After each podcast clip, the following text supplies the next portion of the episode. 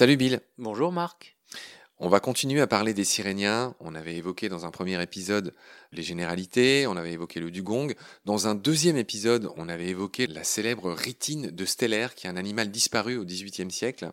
Et dans ce troisième épisode, on va évoquer l'autre grand groupe des Siréniens. On avait vu qu'il n'y avait plus qu'une seule espèce aujourd'hui dans les dugongidés. Il n'y a que le dugong. Il y avait autrefois la ritine dans ce groupe, mais elle a disparu. Et il y a un autre groupe, c'est tout le genre Trichecus, de leur petit nom euh, scientifique euh, latin. Donc là, il y a trois ou quatre espèces. On évoquera avec toi le pourquoi du ou quatre. Et ben, pour commencer, j'aimerais que tu nous présentes les trois espèces actuelles ou quatre de lamantin.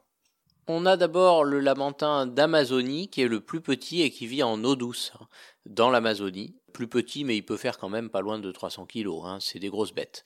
Trichecus inunguis, de son petit nom scientifique. C'est ça. Ensuite, on a le lamantin d'Afrique, d'Afrique de l'Ouest, hein, qu'on trouve dans les fleuves côtiers et les côtes d'Afrique de l'Ouest. Trichecus senegalensis, son nom le dit, hein, voilà, euh, où le il est. Sénégal, Sénégal, mais aussi euh, toute l'Afrique de l'Ouest. On en a vu deux au sud du Maroc récemment.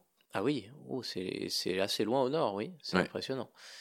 Et on a également les lamantins des Caraïbes qui se subdivisent en deux sous-espèces. C'est pour ça qu'on dit qu'il y en a trois ou quatre espèces, parce que le lamentin des Caraïbes, c'est à la fois une espèce, mais c'est aussi deux sous-espèces. Celui véritablement des Caraïbes, hein, qu'on trouve en Amérique centrale et dans certaines îles des Caraïbes, et celui de Floride, hein, qui est très apprécié par les Américains. Les États-Uniens de Floride apprécient énormément ce- cet animal. Donc ça fait deux sous-espèces. Alors Trichecus euh, manatus, La Floride, de son petit nom le scientifique. manatee. Et je m'empresse de dire que voilà, son fameux nom, son surnom indigène de manatee, euh, avec cette fameuse queue ronde, vient de là. hein. C'est vrai qu'avant de faire ces épisodes, en, en tête, j'avais le dugong et le manatee, qui sont les deux noms un peu indigènes.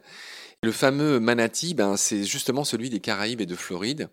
Le plus étudié, le plus connu, ça tombe bien, il en reste beaucoup plus. Ils sont très protégés là-bas, mieux qu'en Guadeloupe, où il y a eu une tentative de réintroduction récente qui a capoté. Ça fait 15 ans que ça dure. On n'y arrive pas, hein, les conditions sont pas réunies, j'ai pas les détails, mais malheureusement, on n'arrive pas à le réintroduire, euh, j'allais dire chez nous euh, en Guadeloupe. Euh, voilà, il survit beaucoup mieux en Floride, mais bon, c'est pas brillant. hein, il y a toujours beaucoup de collisions avec les bateaux. On l'avait évoqué dans le cas du dugong, l'histoire d'hélices qui les tue ou qui les blesse. Ce que j'ai oublié de dire, Bill, c'est que Trichecus, étonnamment, l'étymologie vient de tout ce qui est triche, trique. En grec, cette racine évoque les poils, alors que ces animaux sont dépourvus de poils. Il est peut-être question des vibrisses euh, qu'ils auraient un peu comme les morses, mais je vois pas pourquoi ces animaux euh, sont appelés Trichecus. C'est peut-être parce qu'il y a des algues parasites qui poussent sur leur peau et qui donnent l'impression, euh, où tu parlais des sargasses dans le premier épisode. Ou leur vibrisses qui leur donne effectivement un aspect très mal rasé. Voilà. Mais c'est vrai que c'est un peu injuste parce que sinon ils ont quand même très peu de poils. Très glabre, en Oui. effet. Ouais. J'avoue mon étonnement euh, concernant leur étymologie, Trichecus. Pourquoi les poils? On a du mal à, le savoir. Est-ce que par hasard tu aurais des billes sur leur nom, euh, leur autre nom vernaculaire, les lamantins? D'où vient ce nom, lamentin Alors on pourrait dire que c'est parce qu'ils se lamentent, hein. Et en fait oui, c'est une double étymologie qui vient de l'altération du mot espagnol manatee, qui lui-même est originaire d'un mot qui veut dire les mamelles, hein, parce que c'est un animal, on en a parlé, qui est apparenté aux éléphants, donc qui a deux grosses mamelles euh, assez visibles. Sous les nageoires, sous les aisselles, Voilà, sous les aisselles. sous les Euh, palettes donc, euh, natatoires. En quelque sorte, au niveau de la poitrine.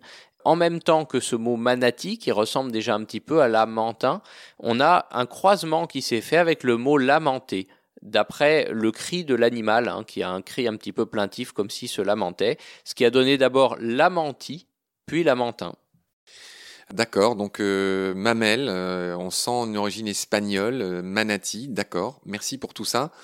Je précise euh, à ce stade que euh, on a décrit les espèces, on a vu où elles vivaient à peu près les trois, les trois espèces de lamentin, avec leur queue ronde, hein, qui se différencie de cette queue en forme de queue de baleine du dugong et de la rétine, juste pour rappeler cette différence. Euh, les lamantins, comme les dugongs, sont polyphiodontes. Un autre gros mot, mais qui est intéressant. Et c'est drôle parce que les éléphants et les kangourous sont pareils. Qu'est-ce que ça veut dire? Ça veut dire que les dents plus jeunes poussent les dents plus vieilles vers l'avant. Ainsi sont les animaux polyphédontes, c'est très rare chez les mammifères, et comme je l'ai dit, ça existe aussi chez les éléphants et chez les kangourous.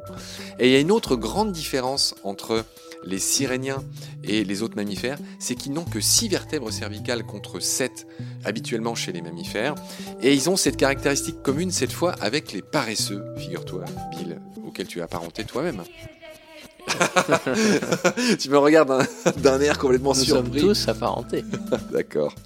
Très bien, c'est parfait. Je te remercie beaucoup pour tes lumières. Prends soin de toi. À bientôt. À bientôt. Salut.